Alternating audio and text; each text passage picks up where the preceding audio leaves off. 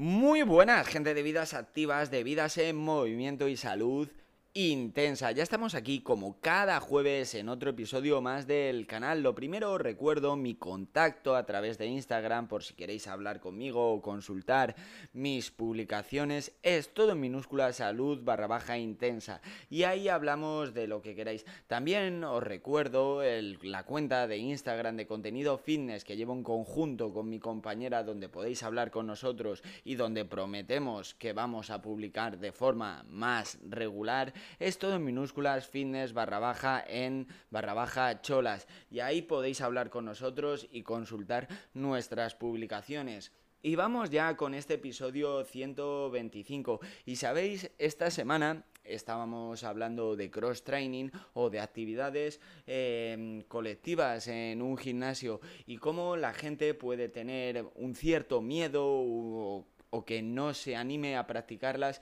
porque piense que son excesivas para ellos y mi consejo siempre para este tipo de pensamientos negativos de tener miedo a probar algo nuevo es piensa un poquito menos y haz un poquito más con lo cual si luego no se ajusta a ti pues tan sencillo como no vuelvo a asistir a esa clase. Lo que no puedo es de inicio pensar que eso no se va a ajustar a mí sin saber ni siquiera en qué consiste. Con lo cual, si yo estoy Em, intentando buscar una actividad deportiva que me genere una adherencia, porque quiero un cambio de estilo de vida, quiero una vida más saludable, lo que tengo que hacer es quitarme esos miedos y ir probando que al final encontraré la actividad que se ajuste a mí. Y tampoco pasa absolutamente nada por probar, ver que la actividad no se ajusta a mí y no volver. El caso es que si no la pruebo no voy a saber si se ajusta a mí. Y bueno, dicho esto, que es mi consejo del día, que hagas más y pienses menos, hoy os voy a hablar sobre mis recomendaciones sobre el ayuno intermitente, qué protocolos, en qué se basan los protocolos y cuándo lo recomendaría. Y nada, dicho esto, puestas las cartas sobre la mesa, empezamos.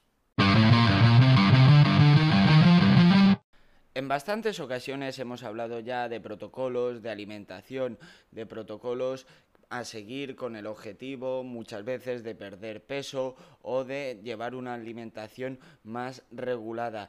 Concretamente hemos hablado de protocolos de ayuno, de ayuno intermitente, de dietas cetogénicas, de dietas low carb, bajas en hidratos de carbono. Y es que hoy vamos a hacer un repaso, vamos a volver a hablar del ayuno intermitente y os voy a dar una visión un poquito más personal de cuándo lo recomendaría, porque como ya recalcamos en el episodio del ayuno intermitente, em, no es la solución a todo ni tampoco es algo que se deba aplicar siempre. Eh, se dependerá de y se ajustará de cada una de las personas y de sus circunstancias.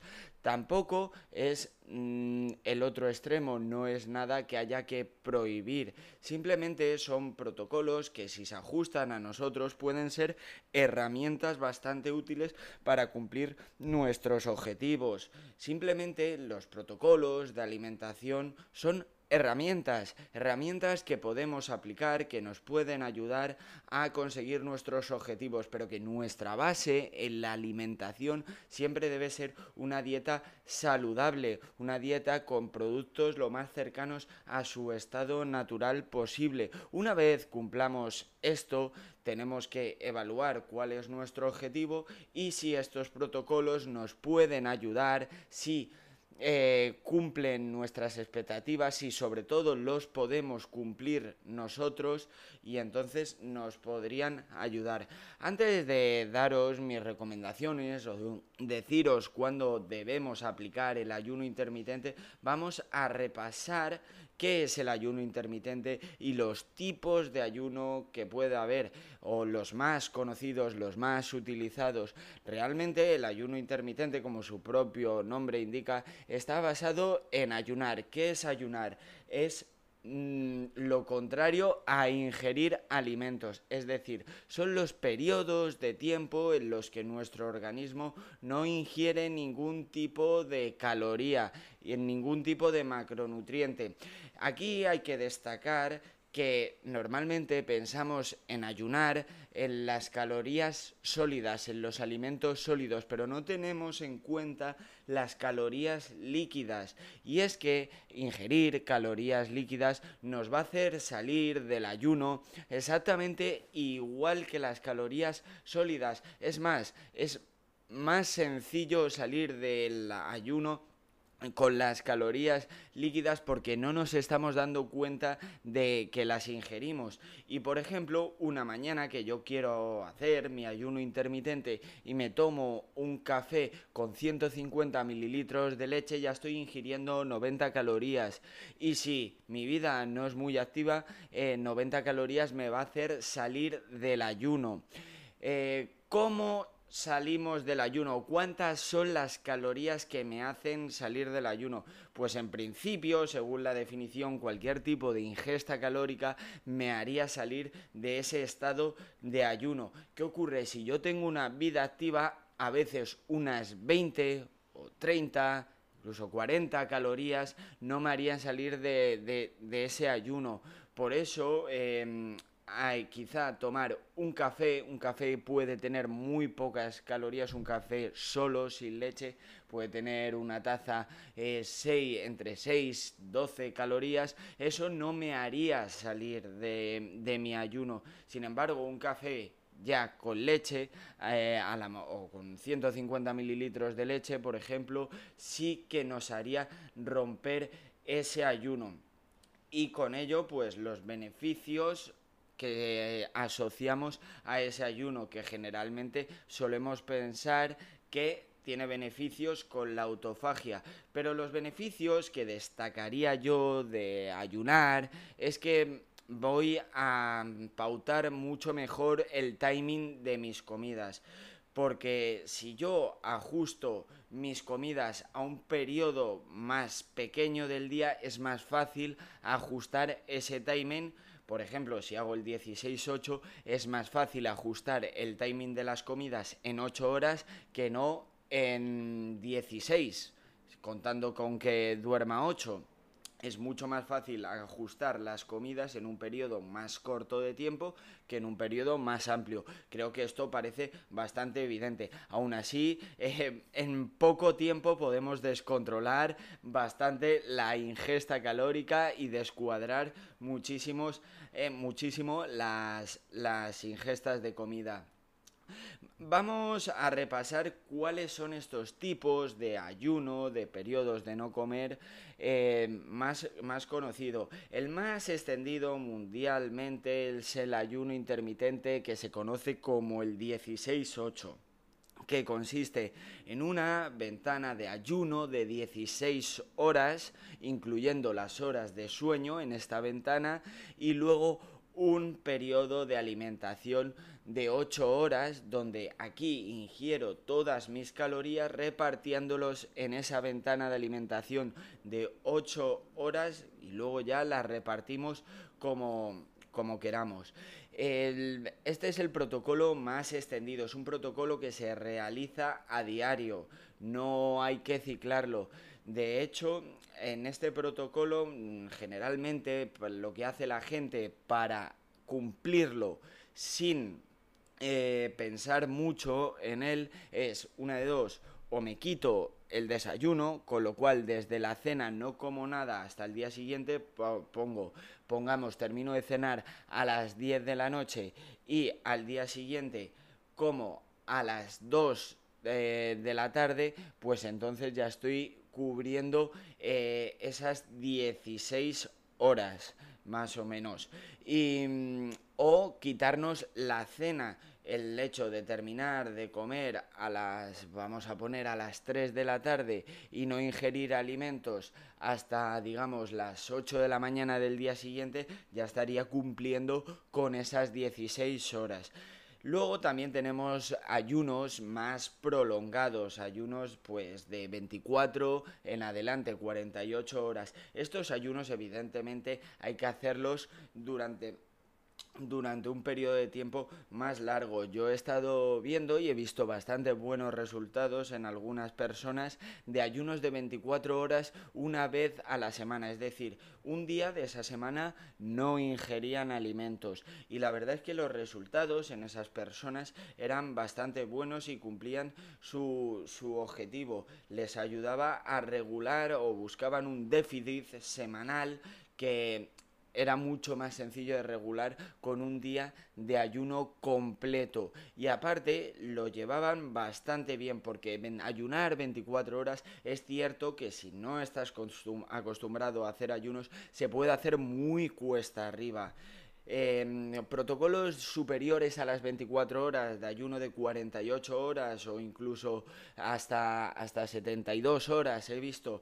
Estos protocolos yo os diría que ya son excesivamente duros y que si los quiero realizar tengo, tengo que tener claro el por qué, el para qué y por supuesto acudir a un médico, un profesional que nos paute cómo hacer estos ayunos ya más prolongado y cada cuánto tiempo hacerlo porque puede suponer ya... Eh, uno, unas desventajas desde el punto de vista energético que me impiden que me impidan llevar mi, mi rutina, mi ritmo diario de vida. Bueno, una vez visto estos tipos de ayuno, eh, ¿cuál sería mi recomendación? Pues primero, que tengan muy claro cuál es mi objetivo. Si mi objetivo es la pérdida de peso, creo que el ayuno de 16-8 es bastante bueno, porque si yo acorto mi ventana de alimentación es mucho más probable que ingiera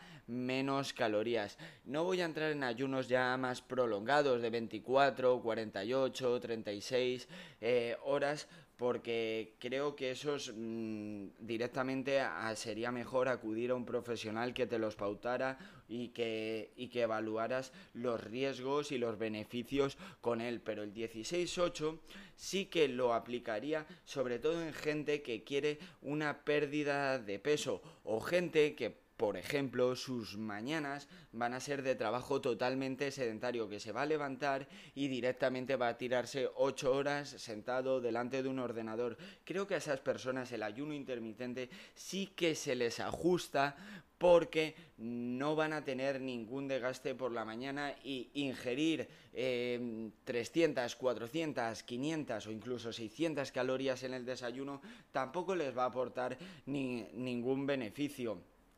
¿Por qué es interesante a la hora de la pérdida de peso? Bueno, os pongo un ejemplo mucho, mucho más claro. Em, una persona que llevaba una alimentación saludable, la llevaba yo, eh, quería perder peso, llevaba una alimentación saludable, pero no perdía peso porque no conseguía ese déficit calórico. Entonces le dije, bueno, vamos a seguir un protocolo de ayuno en el que no vas a desayunar. El problema que tenía esta persona es que desayunaba, comía, merendaba y cenaba. Con el ayuno, la comida la hacía exactamente igual, la merienda exactamente igual y la cena exactamente igual.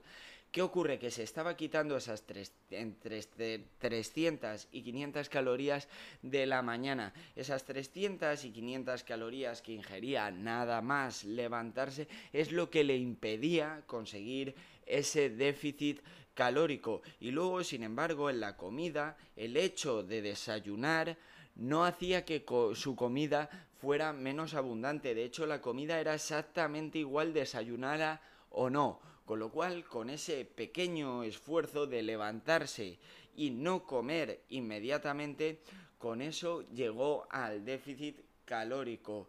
Con lo cual quiere decir que si yo me quito una de mis comidas y mi alimentación, por supuesto, está basada en productos naturales, eh, es muy sencillo o mucho más sencillo cumplir ese déficit porque si ya me estoy quitando entre 300 y 500 calorías del desayuno, pues luego llegará el déficit unido a un movimiento que nos movamos muchísimo más y aumentemos nuestro NID, al final se hace bastante sencillo. Y controlar el hambre, el apetito, eh, creo que por la mañana pasar un poco de hambre según nos hemos levantado, eh, al final es bastante asumible. Quizás los dos primeros días haga un poco cuesta arriba el no desayunar, pero luego al final te acabas acostumbrando y nos ayuda de una forma muy sencilla a cumplir ese déficit y perder eh, ese porcentaje de grasa o reducir ese porcentaje de grasa que queremos reducir. Por el contrario, el protocolo de 16-8 con ayuno por la noche antes de dormir. Aquí os diría que hay gente que se ajusta muy bien a comer y no volver a comer nada en toda la tarde y irse a dormir hasta el día siguiente.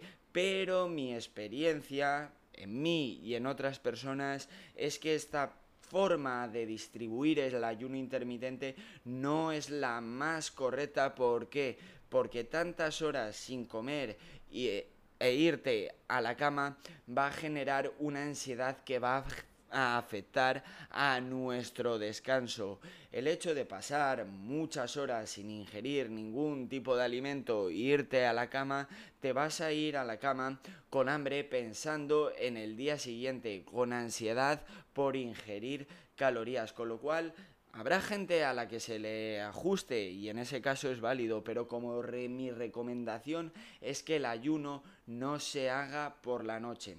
Luego también destacar de este protocolo de ayuno intermitente es que tampoco seamos tan estrictos de 16-8, que no digamos, bueno, llevo 15, eh, 15 eh, horas y 50 minutos, tengo que aguantar 10 minutos. No, a ver, vamos a tener sentido común. 16 horas relativas y ni siquiera es necesario que empecemos haciendo un 16-8. Si me resulta demasiado esfuerzo aguantar la ventana de ayuno de 16 horas, podemos ir adaptándolas, hacer un 12-12, un 14-10, ir ajustando hasta llegar a ese 16 8, que ya os digo, como el cuerpo funciona de forma cíclica, yo generalmente tengo hambre a las mismas horas del día. El hambre y la saciedad es algo que está regulado por la actina y la grelina y se activan en los mismos periodos del, del, día. Con lo cual, si yo hago un protocolo de ayuno o cambio mis protocolos, mi timing de alimentación, quizá los primeros días se haga un poco difícil, pero al final acostumbraré a mi cuerpo. Y tenemos que tener también en cuenta que a ver, si yo lo que quiero es hacer un déficit calórico, cuanto más controlado sea el déficit, menos hambre voy a pasar. Si yo hago un déficit muy grande al final, eh, por mucho que haga protocolos, por mucho que mida el timing, por mucho que haga comidas muy grandes en volumen y bajas en caloría, al final voy a tener hambre. El cuerpo va a entender que le falta mucha energía. Y bueno, eh, ¿Cuándo no recomendaría este ayuno intermitente?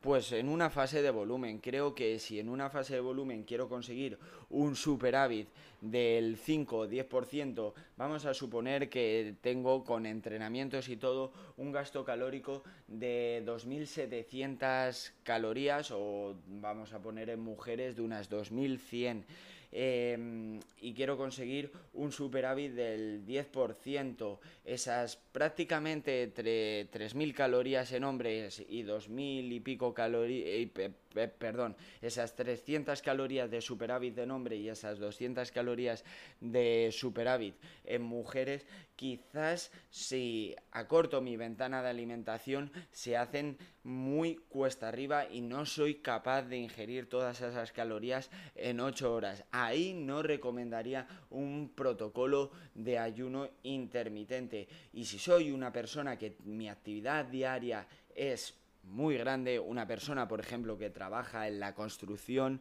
aquí no recomendaría un protocolo de ayuno intermitente porque mm, ya mi vida exige un gasto calórico muy grande y voy a necesitar ingerir muchas calorías y limitar mi ventana de alimentación, limitar cuándo puedo comer, creo que en este caso no tendría mucho sentido. Y bueno, hasta aquí ya he dicho todo lo que quería comentar de mis recomendaciones, explicar, hablar un poquito más de estos protocolos de ayuno intermitente. Sé que se podrían aportar muchas más cosas, pero ya he dicho todo lo que quería decir. Antes de despedirme os recuerdo mi contacto a través de Instagram es todo en minúsculas salud barra baja intensa. Ahí podéis consultar mis publicaciones y hablar conmigo. Y nada, lo dicho, nos escuchamos todos los jueves y por favor, seguir creciendo, seguir construyendo y a volar.